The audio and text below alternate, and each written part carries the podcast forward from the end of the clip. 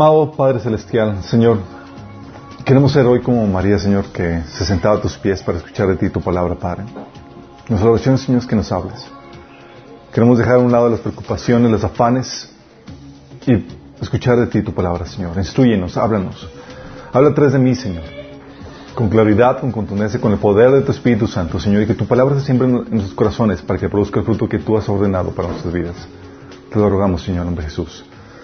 Ok, estamos, estamos viendo toda la temática de cómo escuchar la voz de Dios. Y hemos, nos hemos ido por una travesía larga, pero muy importante, en donde hemos aprendido primero que Él habla, ¿sí? Como dice el pasaje de eh, un salmo, el que creó los ojos no verá, el que hizo el oído no oirá. Claro que sí, Dios oye y Dios habla, ¿sí? También eh, habíamos comentado, habíamos platicado en la segunda serie, en la segunda sesión, como por qué Dios habla de forma indirecta, por qué no habla claro y directamente, por qué no se te aparece y te dice las cosas así clara y, y directamente. Vimos que con eso también vimos los idiomas naturales de Dios, las formas naturales en las que Él habla por medio de la creación, la conciencia, el sentido común, maestros, su palabra, etcétera. Y también vimos los idiomas sobrenaturales de Dios sueños, visiones, revelaciones, donde profecía, donde ciencia, etcétera. Pero nos habíamos topado con la problemática de que muchas de las formas en las que Dios habla, también el enemigo las hace. Y era, oh, oh, entonces, ¿cómo lo hacemos? Y nos metimos en la tarea de cómo autentificar la voz de Dios. Cómo asegurarnos que lo que estás escuchando realmente es Dios el que está hablando. ¿Sí? Y estamos estableciendo la Biblia como parámetro para eh, identificar o autentificar la voz de Dios. Pero es aquí donde nos metemos en como dicen camisa de varas, en el sentido de que el enemigo también utiliza la Biblia. ¿Se acuerdan de la tentación de Jesús? Sí, oye, nada más porque está un pasaje de la Biblia no significa que esté el mensaje bien eh, interpretado. Y es ahí donde estamos metiéndonos en la temática de cómo interpretar bien, correctamente la Biblia. Sí. Y es una tarea que no es solamente para pastores o gente que va al seminario, etc. Es para todo cristiano. Porque la Biblia fue dada para ti. De hecho, eh, habíamos visto varios principios. Vimos el principio de la gente común, que la Biblia es para todo mundo, para gente de alta, baja, para todo ser humano. Y está diseñada para que todo ser humano la, pueda entender. Sí, ese principio de la gente común. También vimos el, que para interpretar correctamente la Biblia se requiere eh, aplicar el principio del corazón limpio, el corazón arrepentido, sin el cual lo que vas a hacer vas a, usar el texto para, para acomodarlo a tus eh, a ese corazón torcido que, que, tienes, vas a querer leer en, el texto tu filosofía y tus prácticas que de las cuales no quieres arrepentirte. También habíamos platicado que se requiere el principio del contexto. es una regla de interpretación donde debes de entender, eh, interpretar el mensaje a la luz del texto eh, inmediato, a la luz del contexto eh, circunstancial y también a la luz del contexto histórico y a la luz de toda la Biblia. Sí, habíamos comentado que eh, otro principio era el, principio de la exactitud, donde vimos que la Biblia lo que puede presumir es que es exacta. Sí, y eso lo hemos visto y habíamos comentado en las profecías, en pasajes donde Jesús incluso hace su defensa acerca de varias temáticas con una sola tilde. Está defendiendo una temática y habíamos platicado eso. Vimos el principio de la literalidad, es decir, el principio de la alegorización no arbitraria, ¿sí? También el principio de la no monopolización, es decir, no hay una persona que tenga el, monopolio de la interpretación. Y habíamos comentado al principio de la no contradicción. El pasaje que tú temas, que tú tomes, no debe de contradecir el resto de la escritura. Y si se contradice es porque la interpretación está incorrecta, habíamos platicado. Vimos el principio de la integridad de texto. Si no puedes cortar, modificar o ignorar algún pasaje nomás porque no, no encaja con tu forma de pensar o de creer. Vimos el principio de la corroboración, es decir, que no puedes hacer doctrina basada en un solo versículo, sino que la Biblia se, te corrobora la información con varios pasajes. Vimos también el, principio de diseño, con el cual puedes entender que hay intención en la, eh, por, el, hecho que la Biblia es inspirada, hay diseño, e incluso no solamente en el mensaje, sino en cómo fue escrito el mensaje. Y habíamos puesto ejemplos de cómo se manifestaba eso. Vimos el principio de la revelación progresiva. Sentido que no, el, principio que te enseña que no vas a aprender todo buenas a sino que tienes que leer y releer y releer la Biblia para que puedas entender todo lo que Dios tiene preparado para, eh, ti. Vimos también el principio de la esencia, que no solamente es cuestión de, leer el texto, sino de ver cómo el, extraer el principio que enseña el mandamiento eh, que, que, te instruye en la, Biblia y retomamos el, principio que vamos a ver el día hoy. Con esto vamos a estar, y hoy vamos a estar terminando ya.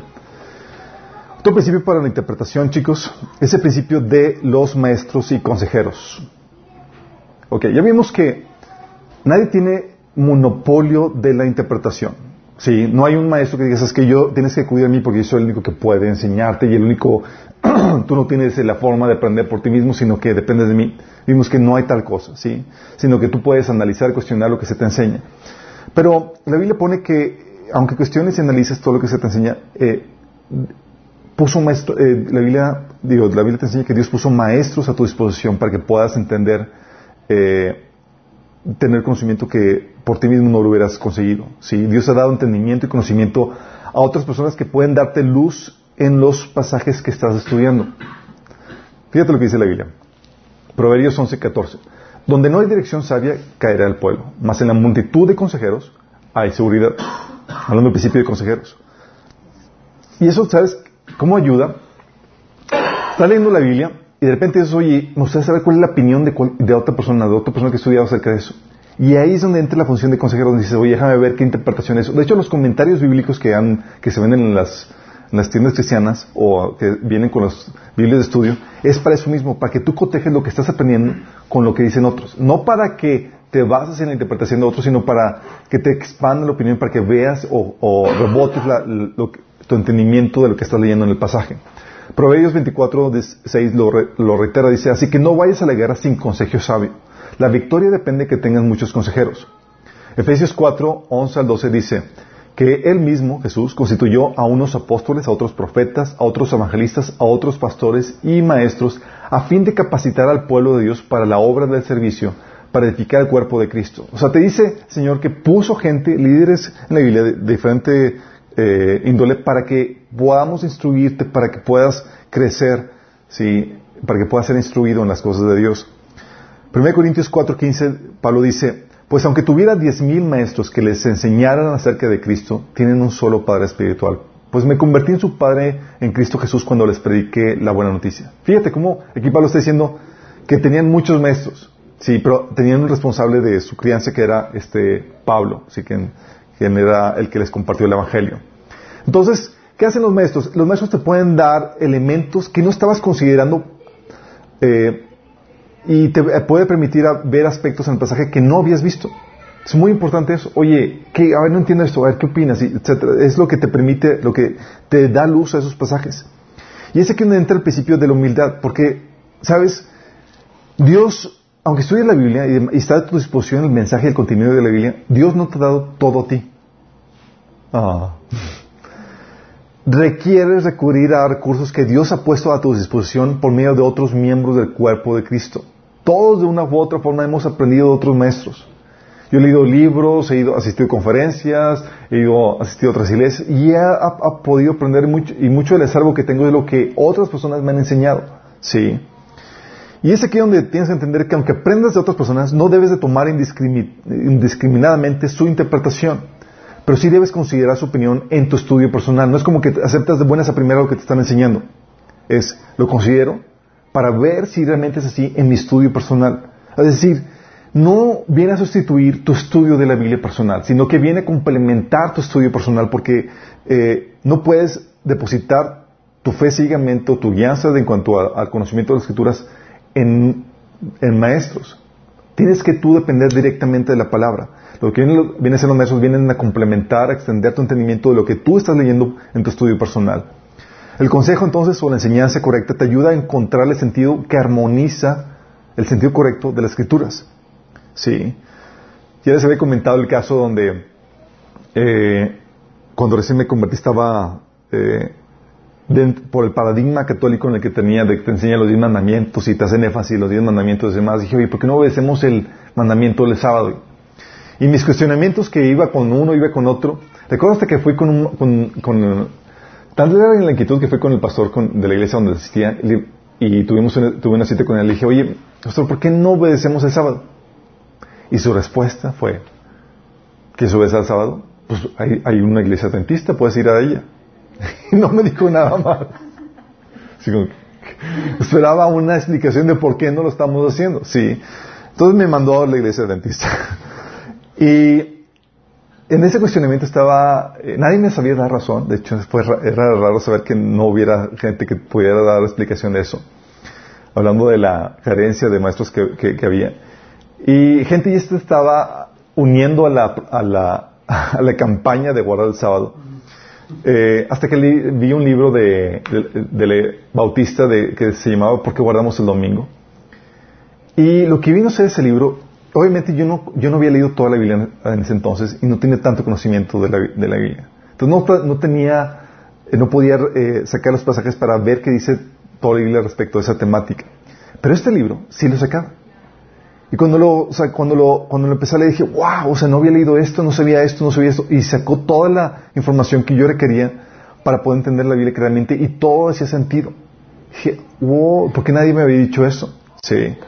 Todo lo que hizo fue el consejo en la enseñanza de alguien más, me ayudó a entender una temática de la cual yo no tenía suficiente conocimiento. Sí, y por mi falta de conocimiento estaba cayendo, cayendo en desviaciones. Por eso en esta temática me dices, oye, ¿quieren entender bien la Biblia? ¿Sabes qué te puede ayudar? Pues cómprate una Biblia de estudio.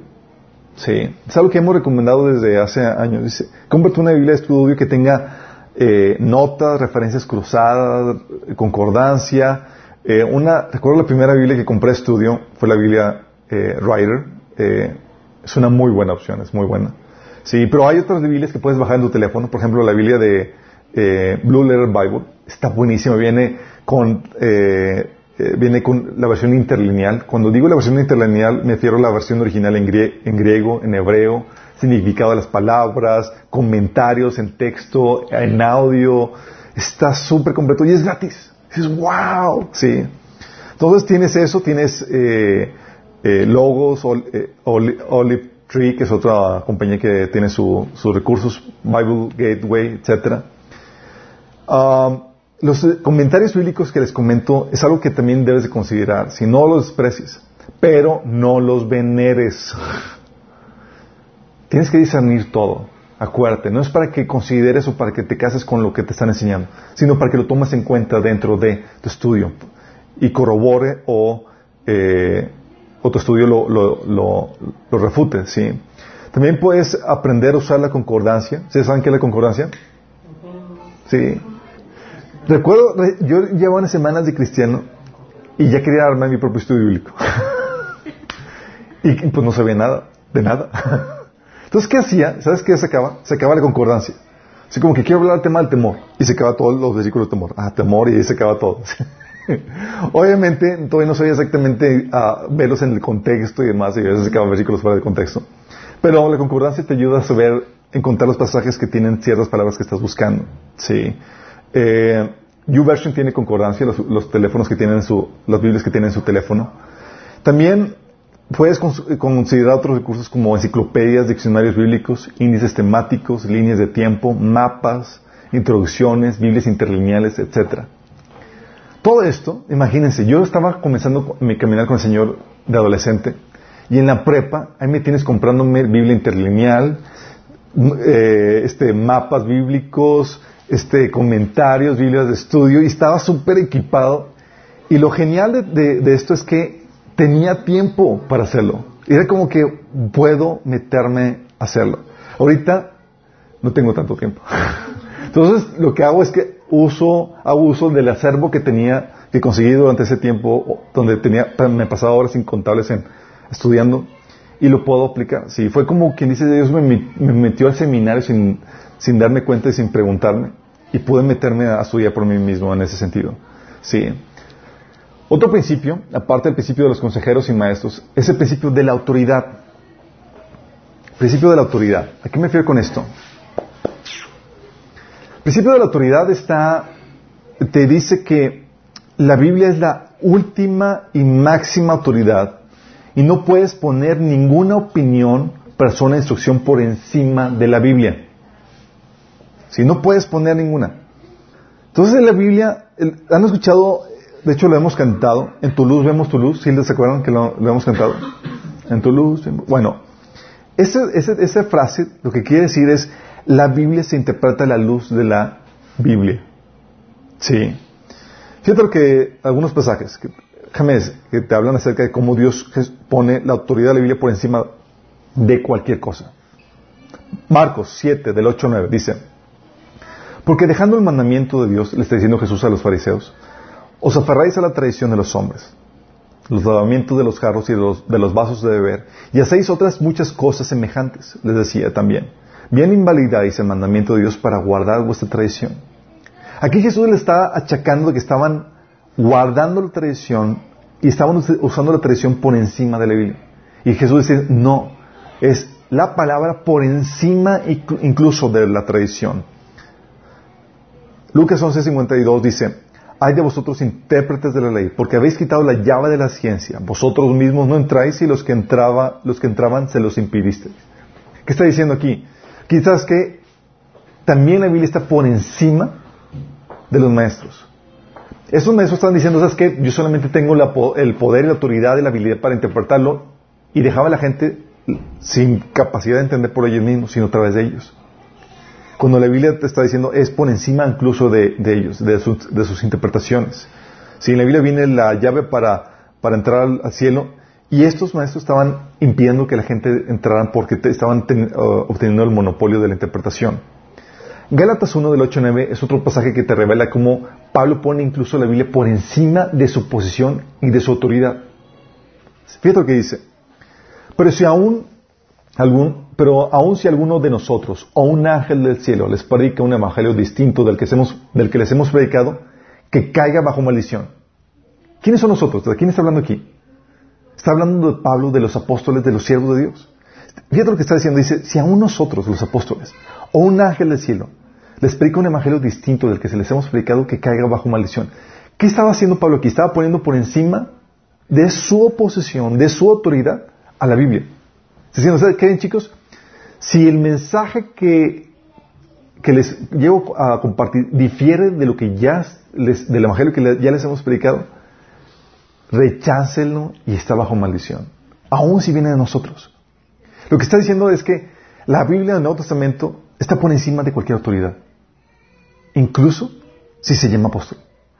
Imagínate qué tan fuerte está diciendo. Hechos 17:11 dice, eh, está hablando de los de Berea, dice, estos eran de sentimiento más noble que los de Tesalónica, de modo que recibieron el mensaje con toda avidez y todos los días examinaban a la escritura, examinaban las escrituras para ver si era verdad lo que se les anunciaba.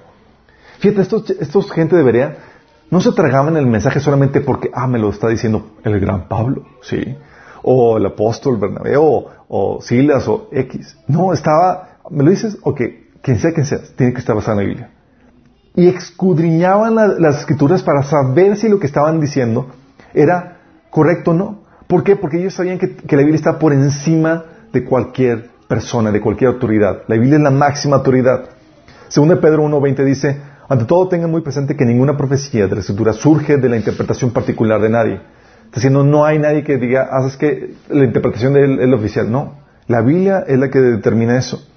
Mateo 24, 15 dice, por lo tanto, cuando veáis en el lugar santo la abominación desoladora del que habló el profeta Daniel, el que le entienda. Esta frase me fascina porque está poniendo el Señor, es que esta es la escritura, ¿sí? Y tú la debes entender, ¿sí? No es basada en una interpretación, es, está diseñada para que tú mismo la entiendas porque es la autoridad directa donde tú debes recibir entendimiento.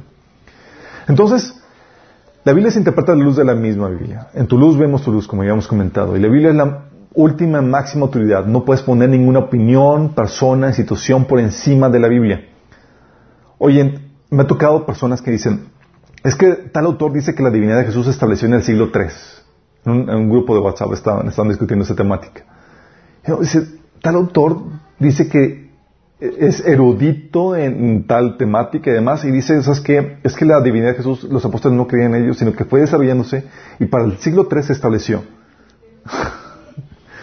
y yo comentaba, pero si tenemos la evidencia en el texto, ¿sí? Y en el mismo texto de la Biblia que fue terminado en el primer siglo, está, está toda la evidencia para que podamos entender clara y directamente, sin la opinión de ningún experto, pseudo experto, de que Jesús es Dios. No necesito ninguna opinión. La Biblia es la autoridad máxima. Aunque tenga el título, el, doctorado además, la Biblia me dice con claridad si es o no, si es correcto o no la divinidad de Cristo. Sí. Eh, ¿Han escuchado el tema de uh, personas que inviten a predicar o, eminencias estudiosos que dicen es que es una autoridad en la Biblia? y no hay tal cosa. No es que por una persona que sea autoridad en la Biblia, es, no, la Biblia es autoridad sobre él. Sí, no hay nadie que sea por encima de la Biblia. Sí, eh, de hecho, también, ¿sabes cuándo, cuándo falla esto? En nuestra vida ponemos o posicionamos a personas por encima de, la, de, la, Biblia cuando aceptamos la opinión de pastores o líderes de la iglesia sin una base bíblica. Sí, oye, ¿por qué, por, qué, ah, eh, ¿por qué, estamos haciendo esto? ¿O por qué, por qué lo estás haciendo? ¿O no es que mi pastor dice que así es? Y pues así dice, pues así es. Sin ninguna base bíblica. Eso es muy, muy delicado. Recuerdo un estudio bíblico al que íbamos, había un viejito muy simpático. Y él no citaba ningún pasaje de la Biblia, pero cada estudio siempre sacaba frases del pastor. Dice, ah, como dijo el pastor en tal predicación. Y sacaba la predicación del día y toda la cosa. no sacaba ningún pasaje, pero sacaba la opinión del pastor. Dice, es muy delicado esto. Sí, porque en teoría la, enseñanza del pastor, la enseñanza de los líderes te deben apuntar a lo que viene en la Biblia. Sí, a enseñarte los versículos y la, la autoridad misma. Y la gente me ha preguntado, oye, ¿cuál es eh, han dicho, recuerdo una, eh, incluso en medio de un estudio en vivo que estábamos teniendo, me dicen, oye Alberto, ¿y cuál es tu opinión acerca de esto? digo, ¿y para qué quieres mi opinión? Si Dios ya dijo su opinión en la Biblia. Mi opinión viene a ser, no sirve de nada. Sí, mejor, ¿por qué no me preguntas, ¿qué dice Dios al respecto? Lo más sería lo más apropiado, ¿no? Porque imagínate que te doy mi opinión. Nada más porque soy pastor o porque soy líder, lo vas a aceptar tal cual porque sí. No, pero mucha gente está acostumbrada a eso. Y dice, ah, es que el pastor lo dijo. ¿Y qué base tiene? ¿Qué, la base, ¿Qué, dice Dios al respecto? ¿Qué base bíblica tiene? No podemos poner a ninguna autoridad por encima de la Biblia. Por eso tenemos que ir, ¿qué es lo que dice la Biblia? No puedes ceder la responsabilidad, esa responsabilidad que tienes de verificar que lo que en la Biblia a otras personas. Oye, es que dijo el pastor y yo confío en él porque él es muy, es más sabio y es muy listo y toda la cosa. No, no puede ser eso. Imagínate, Pablo les dice, si a nosotros un ángel del cielo les enseña algo diferente. ¿Qué estaba diciendo Pablo con eso? Estaba dándote, estaba advirtiéndote de la posibilidad de que él mismo podría, desviarse. Sí, gracias a Dios no se desvió. Dice al final que guardó la fe, peleó la buena batalla. Pero sabía que como ser humano todos tenemos la posibilidad de desviarnos. Todos. Entonces cuando tú cedes la responsabilidad a alguien más de que es que Él es el gran maestro y demás, estás cediendo la responsabilidad a otros y eso es muy peligroso porque en algún momento se puede desviar y tú juntamente con Él. Sí. Y podría estar siguiendo eh, un ciego, puede estar, podría ser el que te está guiando y, tú puedes poner excusas que Él sabe más que yo. Sí. O es que Él es mi líder espiritual. No hay ninguna excusa. Tienes que seguir primero la Biblia por, en tu entendimiento, en lo que tú recibes de, parte de ella. Recordemos, acuérdate que la Biblia fue escrita para la gente común y corriente, como tú y como yo. ¿Sí? No necesitas tener el doctorado ni la maestría nada de esto. Tu entendimiento personal de la Biblia es más importante que la opinión de grandes personalidades. Fíjate bien lo que te dije. Tu entendimiento personal de la Biblia es más importante que la opinión de grandes personalidades. ¿Por qué? Porque Dios te va a pedir cuentas a ti por tu estudio personal, por tu entendimiento personal. Y más vale que te bases más en tu entendimiento personal, lo que tienes en la Biblia, que en la opinión de personalidades. Mucho más, porque puedes muy bien estarte basando en alguna herejía por... Porque nada más ponte a pensar en eso. ¿A quién es el que el enemigo querría utilizar para desviar a la gente? alguien del cual nadie fuma ni, ni pela o alguien que ya está posicionado en el mercado cristiano. ¿Tiene sentido, no? Cuando sabes, oye, si fuera yo Satanás, ¿a quién, a quién buscaría tener? No, pues a él. No, no, se necesita mucho coco para saber, ok, entonces tengo que estar más precavido. Sí. Porque entre más fama, más reproducción podría, va a ser presa del enemigo y puede ser desviado en algún punto. Entonces más vale que te claves en lo que viene en la Biblia directamente. Recuerda que ninguna interpretación es privada de acuerdo a 2 Pedro 1.20. Nadie tiene el monopolio de la interpretación, sino al contrario, puedes cuestionar, corroborar, poner en tela de juicio cualquier interpretación. Acuérdate bien también que los cultos y las falsas religiones se basan en este monopolio y eh, socavan la capacidad de los que guían. Decir, te dicen, es que tú no tienes ninguna capacidad. Socavan tu capacidad para poder entender la Biblia por ti mismo. ¿Sí? Y es algo que debes entender que nadie te la puede quitar. ¿Sí? Recordemos que la Biblia no fue escrita para teólogos o catedráticos, gente común, como tú y yo, como yo. ¿Ok? Y no, esto nos lleva al principio de la practicidad. Es otro principio del, para entender la Biblia. Principio de la practicidad. ¿A qué me refiero con esto? Sí. Vamos a ver los pasajes, pero deja explicarte a grandes rasgos. El principio de la practicidad te enseña que el conocimiento de la Biblia está diseñado, todo el conocimiento, para llevarse a la práctica. No para quedarse en la teoría. No es para hacerte la cabeza más grande. Sí.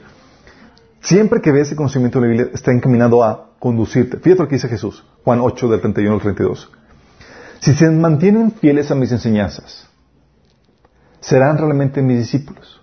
Ah, entonces si, me prendo la teoría, voy a tener, dice, y conocerán la verdad y la verdad los hará libres. Fíjate cómo la teoría tiene un efecto práctico en la vida de las personas. Aquí está diciendo, mis enseñanzas van a producir en ti libertad. Sí. Mateo 7:24 dice, Jesús dijo, por tanto, todo el que oye estas palabras y las pone en práctica es como un hombre prudente que construyó su casa sobre la roca. ¿Se acuerdan la parábola del hombre prudente y el hombre insensato? ¿Qué te está diciendo? Está diciendo Jesús, oye, si oyes mis palabras y las pones en práctica, te voy a comparar como un hombre que construyó su casa sobre la roca. Vino la tormenta y su casa se mantuvo en, pie. En cambio, el insensato es el que escucha las palabras y no las pone en práctica. Y viene la tormenta y hay una completa destrucción. ¿Qué te enseña esto? Te enseña que las enseñanzas de Jesús tienen un efecto práctico. Y un efecto que te enseña este pasaje es que es que te va a dar la fortaleza para sobrellevar las tormentas de la vida. Está diseñado para eso. O sea, las enseñanzas de Jesús no solamente son teoría bonita de que, ah, conocí la, parábola de, tal cosa y aquello y, y, ¿para qué te decir? No sé, pero está muy bonita, sí. No es mera poesía, sino que nada más para que recitar y, enamorarte de las bellas palabras y no es, ¿cómo se aplica mi vida? ¿Cómo, ¿Qué es lo que tengo que aplicar? Sí, Romanos, son, son Romanos. Romanos 1.3 dice, su divino poder, al darnos conocimiento de aquel, perdón, es segunda de Pedro, aquí puse segunda de Romanos. Segunda de Pedro 1.3 dice que su divino poder, al darnos el conocimiento de aquel que nos llamó por su propia gloria y excelencia, nos ha concedido todas las cosas que necesitamos para vivir como Dios manda. Te está diciendo es que todo ha sido ya entregado, ya nos dio todos los recursos para que, para, eh, que necesitamos para vivir como Dios nos manda. La única problemática es que no los conoces o no sabes cómo utilizarlos. Entonces lo que el Señor te lleva, te lleva un proceso de conocimiento para que los pongas en práctica, para que los conozcas y sepas cómo ponerlos en práctica. Hebreos 5.14 dice, el alimento sólido es para los que son maduros, los que, ¿qué? A fuerza de práctica están capacitados de distinguir entre lo bueno y lo malo. ¿Sí? Te dice, ¿sabes? El conocimiento que el Señor te da es para ponerse en práctica. Y es ese conocimiento práctico lo que va a determinar si realmente se hizo carne en tu corazón o no. Romanos 12.2 por eso te dice que no te moldes a este mundo, sino que renueves tu, forma de pensar para que puedas comprobar que la voluntad de Dios es algo bueno, agradable y perfecto. Efesios 4.7 dice que ya no vivan como los que no conocen a Dios, porque ellos irremediablemente están confundidos. Porque el conocimiento del Señor va a traer un cambio a tu vida. 1 Corintios 8.1 dice que el conocimiento envanece, pero el amor edifica. Y sabes, hay gente que tiene mucho conocimiento, pero el amor es ese conocimiento en práctica. Es ok, Señor me enseña a amar, tengo un conocimiento, pero ¿lo aplico? Si lo aplico, ya estoy empezando a poner en práctica el amor de Dios. Sí. ¿Qué es lo que sucede? Este conocimiento es muy importante que entiendas porque todo el conocimiento de la Biblia, y quiero que entiendas esto, todo el conocimiento de la Biblia está diseñado para dar solución a las problemáticas de las personas, de cualquier gente. Todo el conocimiento. Mateo 19:36, fíjate lo que dice Jesús. Al ver las multitudes, tuvo compasión de ellas porque estaban desamparadas y dispersas como ovejas que no tienen pastor. ¿Por qué tuvo compasión? Estaban desamparadas, dispersas como ovejas que no tienen pastor. Estaban emproblemadas sus ovejitas, ¿sí? Oye, por eso Jesús daba soluciones problemáticas. Oye, tenían un vacío emocional, les decía, de su interior van a fluir ríos de agua viva si vienen a mí. ¿Sí? Les enseñaba, y la Biblia tiene principios para construir un buen matrimonio, para sobrellevar crisis económicas, para educar bien a tus hijos, para sanar heridas, para, para vivir vidas que le agradan. El conocimiento de Jesús es lo que puede librarte del pecado, te puede ayudar a, regocijarte en medio de la persecución y en la dificultad, te enseña cómo amar a tu enemigo, te enseña cómo mantenerte sexualmente puro. Sí. Por eso, chicos, es muy práctico todo esto. En las cartas de Pablo, que es el teólogo de teólogos en el Nuevo Testamento, ¿sabes cómo eran las cartas de, Pablo? Tú analizas todas las cartas y en las cartas de Pablo, tú ves que primero pone la teoría y hacia el final de las cartas va toda la práctica. ¿Sí? Las implicaciones prácticas de la teoría que enseñó. Por ejemplo, ves incluso Romanos, dices, oye, el primer capítulo es pura teoría y pesada. Dices, oye, la redención, el Señor, aquí, allá. Y ese final dice, ok, esta es la teoría. Y esta es la práctica, las consecuencias prácticas de la teoría. Sí. Por eso dice en 1 Corintios 6, 20, te, pone, dice, fueron comprados por un precio de sangre. Ah, fuimos comprados. Lo dice, por lo tanto, honren a su cuerpo con Dios, eh, por tanto, honren a, con su cuerpo a Dios. Te dice la implicación práctica de esa teoría. Efesios 4, 25, siempre que ven ahí por lo tanto, ¿sí? es porque son las derivaciones prácticas de la teoría que Pablo estaba enseñando. Entonces el conocimiento de la Biblia, todo conocimiento de la escritura es bueno, pero tiene que, tiene la prioridad el conocimiento que afecta a mi comportamiento, que me ayuda en mi diario vivir, ¿sí? ¿Te imaginas gente que dice, oye, es que estoy estudiando, la Biblia? ¿Qué estás estudiando? Ah, pues ya me sé de memoria todos los reyes de la Biblia. Ah, pues chido. Sí. Te dice alguien eso y alguien te dice, oye, ¿qué estás estudiando? Estoy, estudiando y sabes que ya aprendí a perdonar y a resolver conflictos con mi hermano. ¿Cuál pesa más?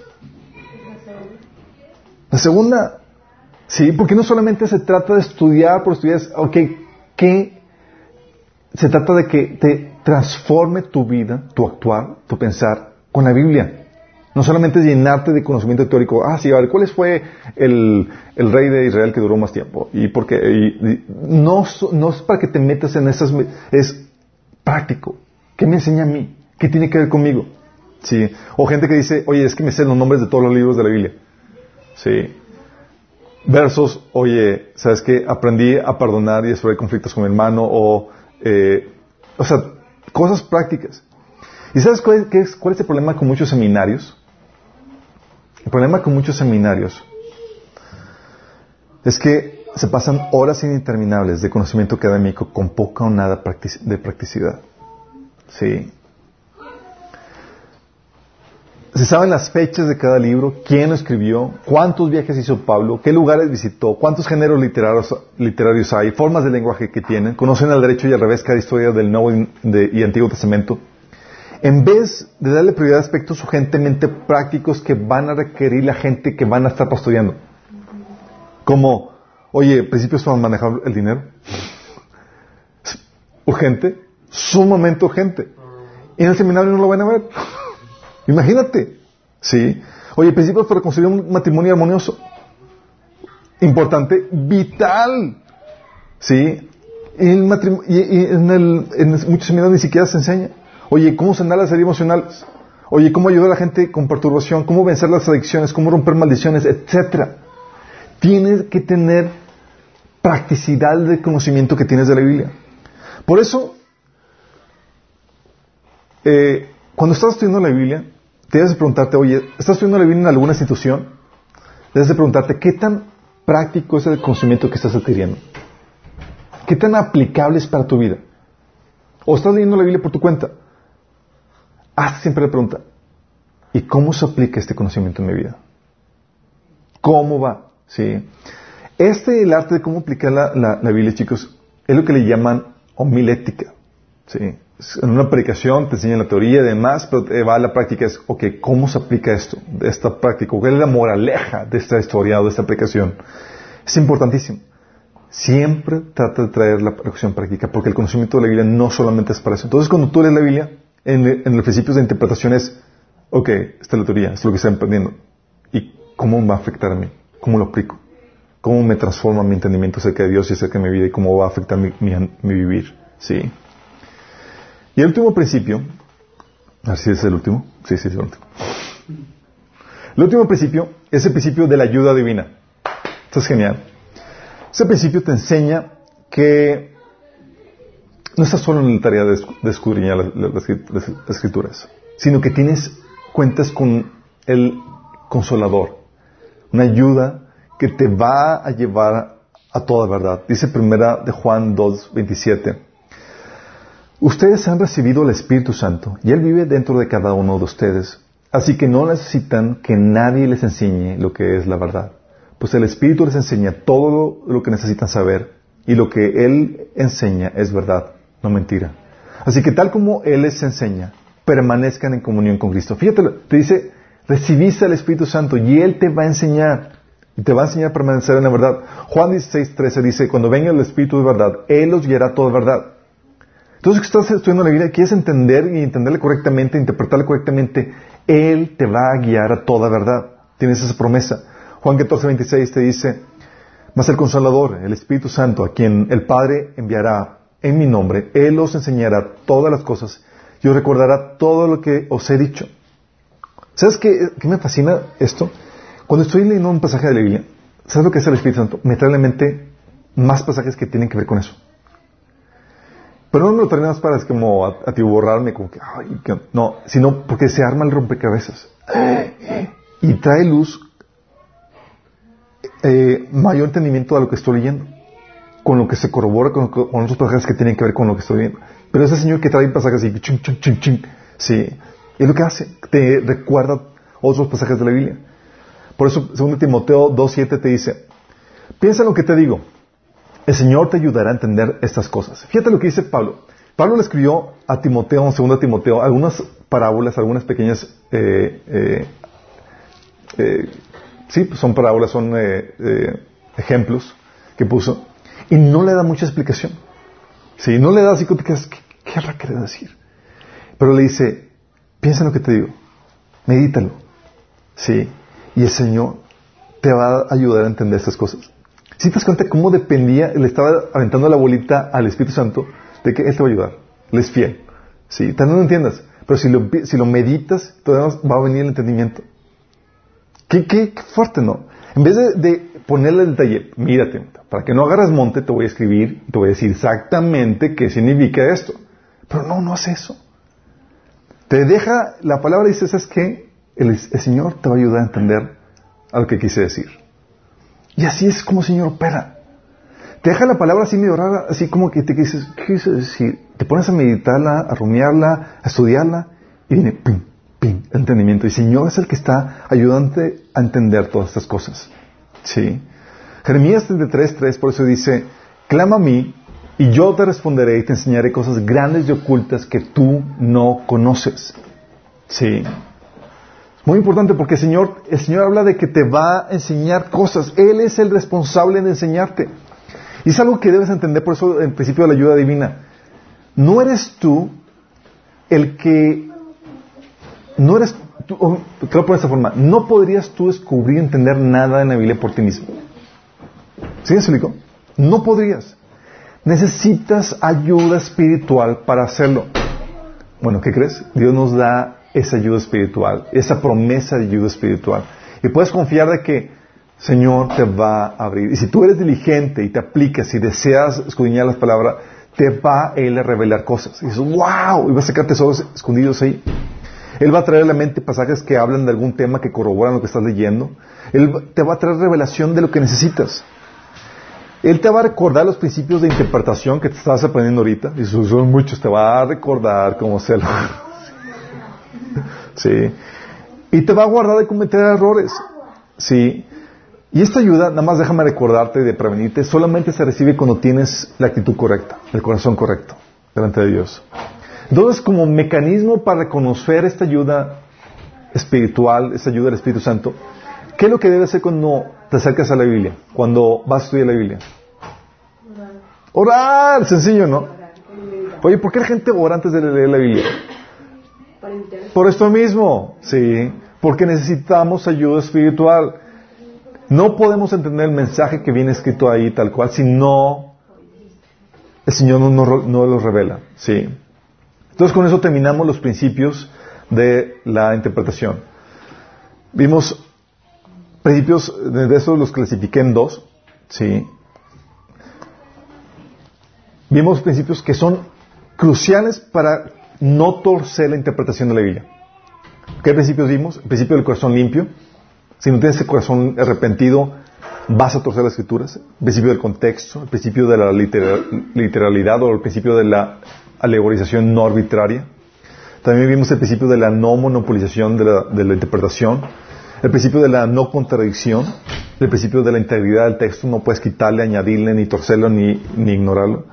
El principio también de la corroboración varios pasajes te ayudan a entender lo que dice, lo que quiere realmente decir la Biblia. El principio de la esencia, cómo extraer el principio, la motivación correcta. Eh, también el principio de la autoridad, donde la Biblia está por encima de cualquier opinión. Esos, esos principios que, acabo de mencionar, que son nueve, ya que hemos visto a lo largo de estas tres sesiones, son indispensables para no torcer la interpretación de la Biblia. Pero también eh, vimos principios para poder entender o sacar los tesoros escondidos de, la, de las escrituras, como el principio de la gente común. O sea, tú puedes acercarte a la Biblia sin preparación y vas a encontrar tesoros porque está escrito para ti. Principio de la exactitud, principio del diseño, el principio de la revelación progresiva, el principio de la practicidad de los maestros y consejeros y de la ayuda divina son los que te enseñan o te ayudan a encontrar todas las enseñanzas, todos esos tesoros escondidos que están, que están puestos ahí para ti, para tu vida. ¿Sí? Te, va a entender, vas a entender, oye, hay diseño aquí, hay Dios está revelándome esto, está enseñándome aquello. Esto, todo esto que acabamos de ver, chicos, es de suma importancia para discernir si lo que estás escuchando es Dios o es el enemigo.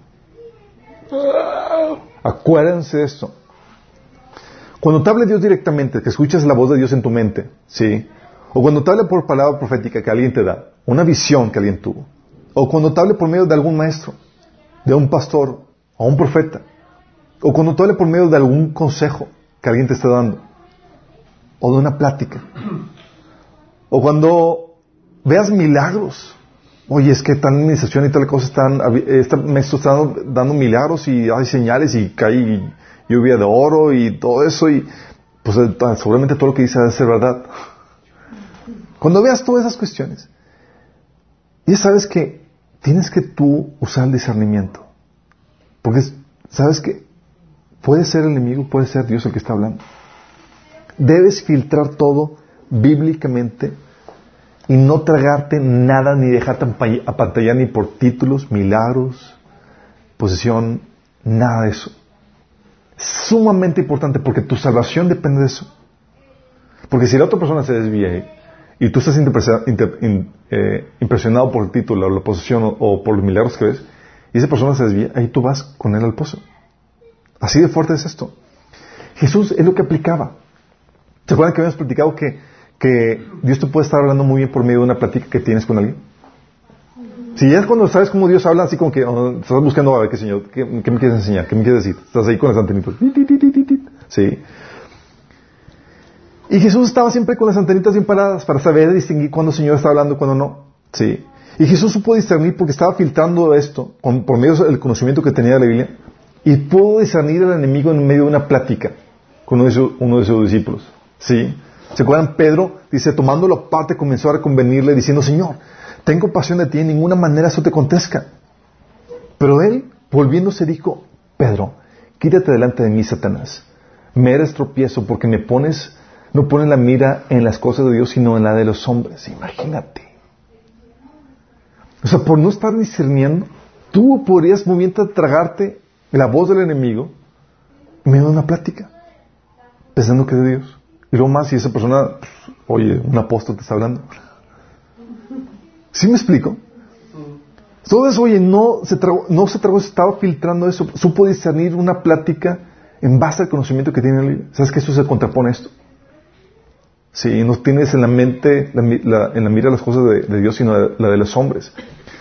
Pablo, por ejemplo, también estuvo en Gálatas 2, de 4 a 5, ves cómo discernió la, voz del enemigo en falsos maestros.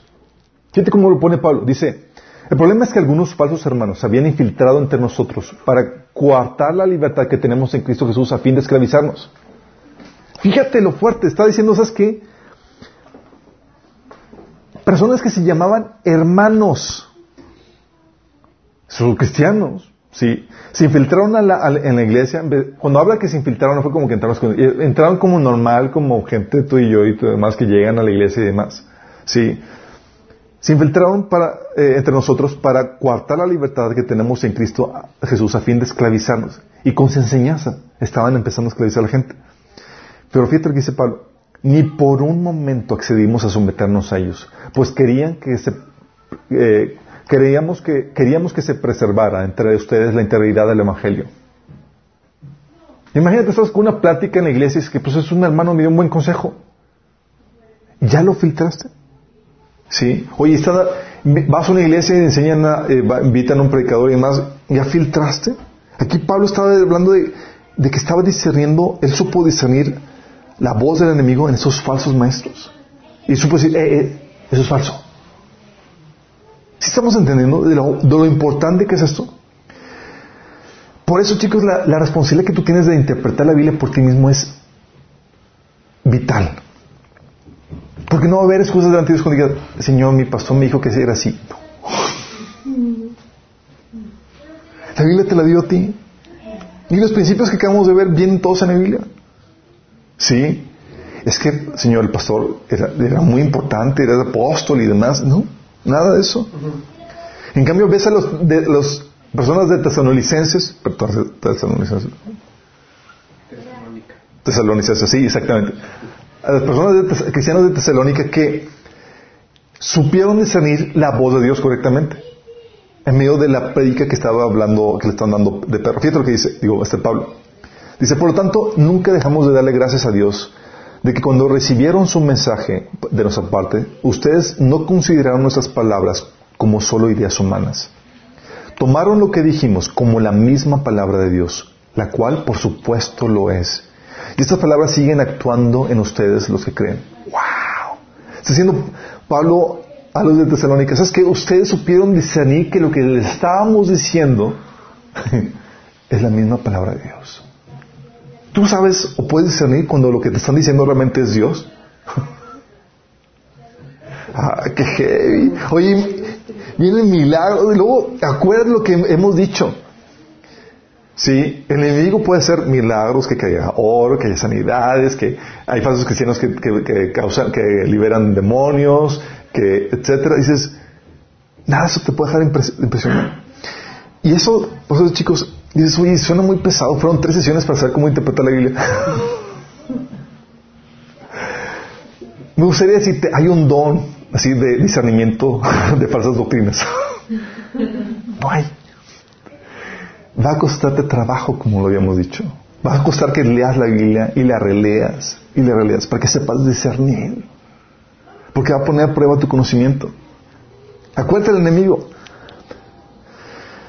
Y es algo que no me cansaré de advertirles. El enemigo va a probarnos en varios frentes. Cuando veamos el tema de la guerra espiritual, que lo vamos a retomar y lo vamos a expandir.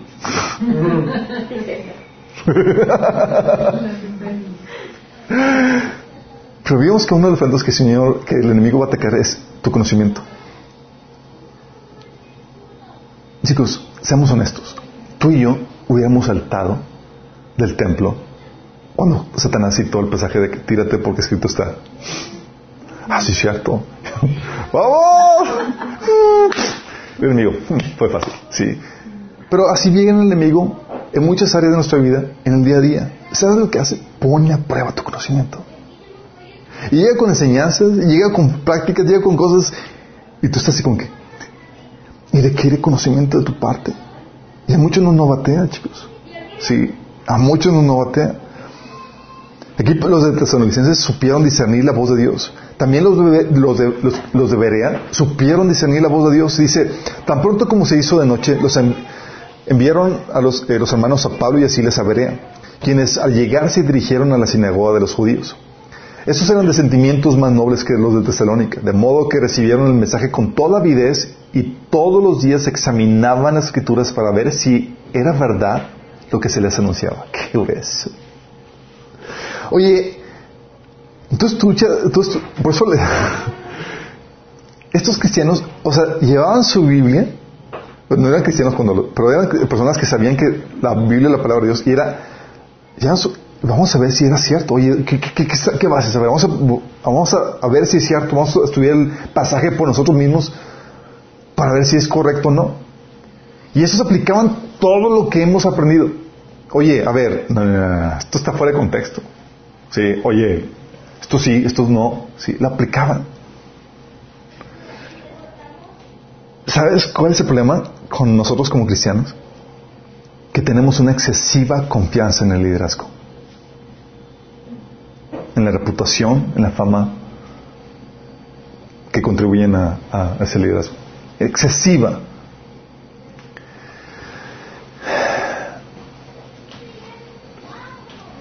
Déjame acordarme, fue una, dos, tres, cuatro. En mi camino cristiano he estado en cuatro iglesias y he visitado otras más. Y en todas, esta era una problemática severa. Sí. Excesiva confianza en el liderazgo, en la reputación, en la fama del líder contribuyen mucho a eso. Sí, el gran líder dijo esto, el gran pastor, y más cuando es carismático y sencillito. Eh, Galatas 2, 6, fíjate la actitud de, de Pablo acerca de, de los líderes. Dice, dice Pablo, dicho sea de paso, su fama de grandes líderes a mí no me afectó para nada, porque Dios no tiene favoritos. Dices esto ahorita en una iglesia y cuestiones así como que su líder, su fama no me afecta. Es como te, te la hacen contra ti. Sí, una vez se me ocurrió en un estudio cuestionar la enseñanza de un líder. Y el líder eh, que estaba ahí no tuvo que hacer ni nada quien me destazó fue toda la gente, porque me atreví a cuestionarlo. Imagínate, ah, Alberto, ¿cómo te atreviste? Y todos estaban así como yo. Pues hice una preguntita, La pregunta evidenciaba que estaba mala interpretación, pero era como, ¿cómo te atreviste? Sí. Por eso, sí es. Por eso les le reitero a esos chicos. ¿A quién buscarías utilizar Satanás? ¿A hondo nadie? o alguien con reputación y fama que la multitud siguen. Sí. Cuando tú tienes mente, oye, si yo fuera el enemigo, ¿a quién buscaría utilizar o atacar para desviarlo en algún punto? Pues obviamente el que tiene la fama y la reputación, a quien ya las multitudes lo siguen. Así, si lo logramos desviar, todos los demás se van al pozo. Sí. Por eso, a los que van a iglesias, aquí no tienen que batallar chicos, pero cuando van, a los que van a iglesias se quedan magro y demás, deben estar siempre manteniendo en oración a, los líderes para que se mantengan fieles, no sea que arrastre con ellos eh, muchos al engaño juntamente con ellos. Y sucede, sí, sucede. Aquí un poquito. Pero es muy delicado esto. Sí creo que entiendan esto. Es muy delicado. Y es, es que, déjame decirte, es más sencillo pasarle la zafeta a alguien más. Porque alimenta varias, varias cosas, varios aspectos de la naturaleza pequeñosa que tenemos. Uno es la flojera. O sea, qué flojera andar, o sea, como los debería investigar, que todo lo que me enseñaste verdad. La verdad. Qué flojera. Les digo, oye, está el, estudio, el outline en el estudio. O sea,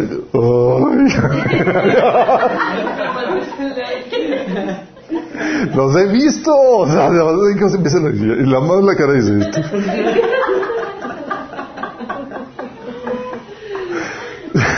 O sea, alimenta, o sea, es más fácil como que, bueno, si yo confío en ti, soy hombre de fe. No, no es que seas hombre de fe, es simplemente la flojera y empieza a florecer a todo lo que da.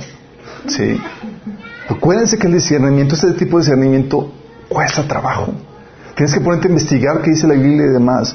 Hay cosas que, que, es fácil porque ya tienes un acervo. En teoría ya tienes un acervo. Estás leyendo la Biblia todos los días, tienes un conocimiento y ya puedes filtrar eh, con tu poco, mucho conocimiento y puedes, y puedes seguir empezar, puedes seguir filtrando esto. Recuerdo una de las iglesias a las cuales eh, Dios me, me llevó a ir. Yo creo que era uno de los pocos, bueno, para mí fue un martirio. No sé cuántos más había así como yo, pero era un martirio porque escuchaba tontería tras tontería que se predicaba en, en, en, el púlpito. Porque conocía los pasajes que se, se hablaban y era como que fuera de contexto. No, no, estaba hablando al principio, estaba localizando esto, estaba, eh, era, horror, y todos, wow, amén, estaba, era como que, soy el único raro aquí, ¿qué, qué está pasando? Sí, era el enojo de, de y checar otros pasajes que hablaban acerca de esto y demás, y, hablaban, y así sucede hoy en el día, por eso la gente se traga, por eso los cristianos son fácilmente estafados desde el púlpito. Por eso fácilmente son. ¿Sí? Y luego más si le acompañas con, con, el emocionalismo. Sí, una buena música que te haga llorar, que toque tus sentimientos, y aquí, luego que haga un milagrito por acá y toda la cosa, y, y, todo se pone para que dejes a un lado el análisis, el discernimiento. Sí, y es sumamente peligroso. ¿Se acuerdan cuando vimos la serie de discernidos? ¿Se acuerdan que estamos, estamos viendo que hoy estamos en la etapa del, del, ciclo del Evangelio, en donde estamos en el ciclo de la corrupción? y ya habíamos concluido que si queremos vivir con el mismo cristianismo que tenían nuestros padres, no lo íbamos a sobrellevar, no íbamos a poder. Sí.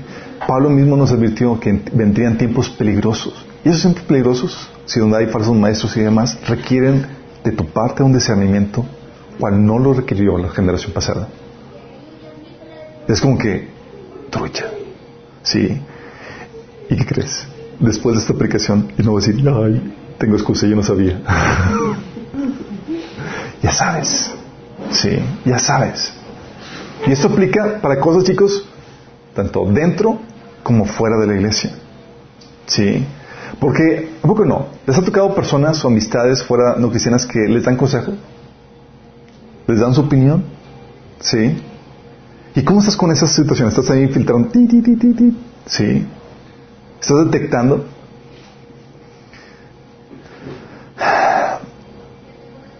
Consejos que me han dado, de hecho a los que cuando vimos el taller de, desintoxicación sexual, les he comentado que yo caí en moralidad sexual por malos consejos de líderes de jóvenes. Imagínense.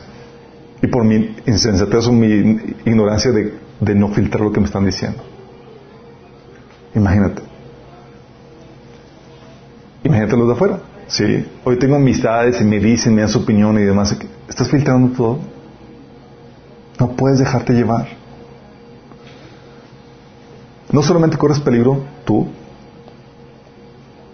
corren peligro tú y tus descendientes y la gente que te rodea, la, influencia natural que tienes.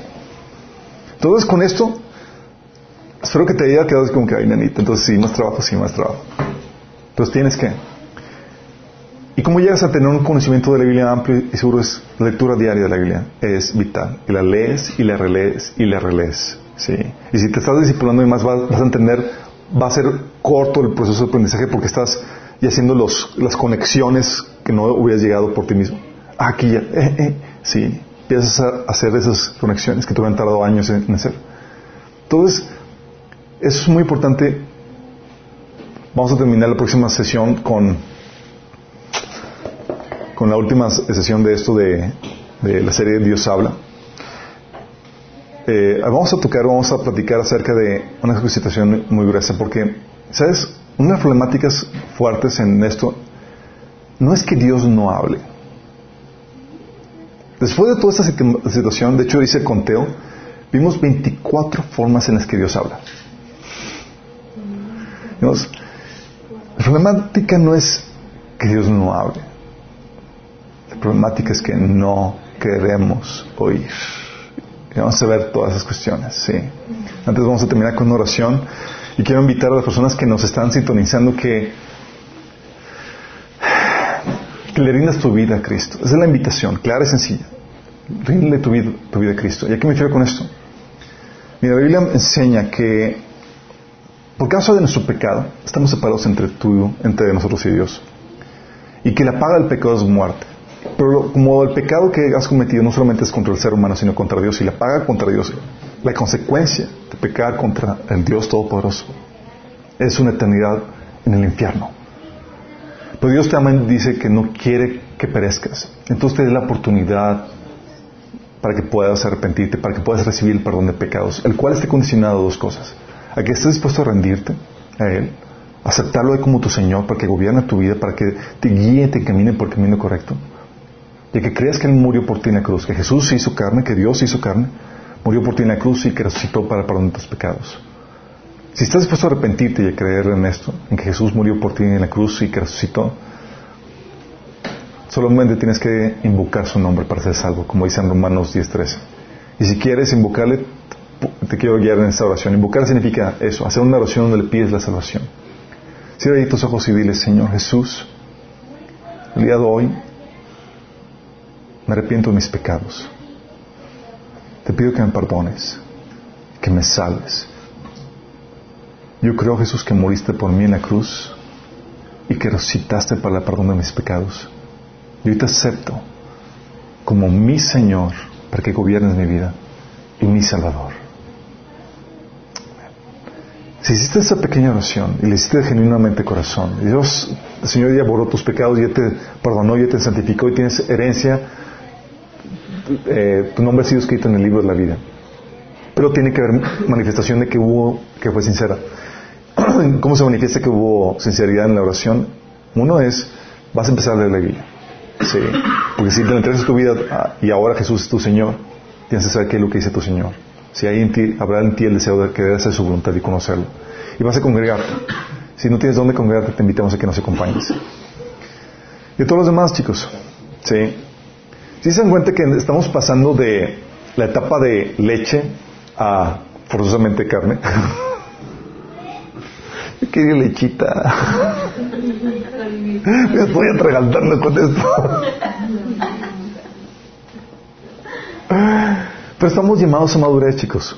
Acuérdense la reprensión del autor de Hebreos a los Hebreos. Dice, ya deberían ser maestros. Sí, pero tengo que enseñarles lo básico, trae lechita. Sí. Porque no saben discernir nada. Son como niños llevados por cualquier viento de doctrina. Y es ahí donde tienen que ustedes llevar madurez. Esta información es necesaria para que sepan cómo poder usar la Biblia, la Escritura. Porque ese mandamiento de usar, de trazar bien la palabra de verdad, de presentarte como obrero aprobado que usa, que interpreta correctamente la palabra de, la palabra de verdad, no solamente es para los obreros, los, los, que sirven en la iglesia, es para todos. Porque en tu lectura diaria, eso haces, interpretas la Biblia. Sí. Entonces que el Señor nos lleve a esto, que podamos desarrollar este discernimiento. ¿Oramos? Amado Padre Celestial, Señor, reconocemos que te necesitamos, Señor. Señor, queremos pedirte el día que pongas en nosotros el querer como el hacer, para poder desarrollar este discernimiento que no se recibe como don, Señor, sino con el duro trabajo, con el esfuerzo y con el tiempo, Señor, con la ayuda de tu Espíritu Santo. Padre, ayúdanos a desarrollar este discernimiento, te rogamos, Señor. No queremos ser como niños llevados por cualquier viento de doctrina, sino queremos saber cómo entender correctamente tu palabra, Señor. Queremos discernir, Señor, tu voz cuando escuchemos hablar, Señor, a otras personas.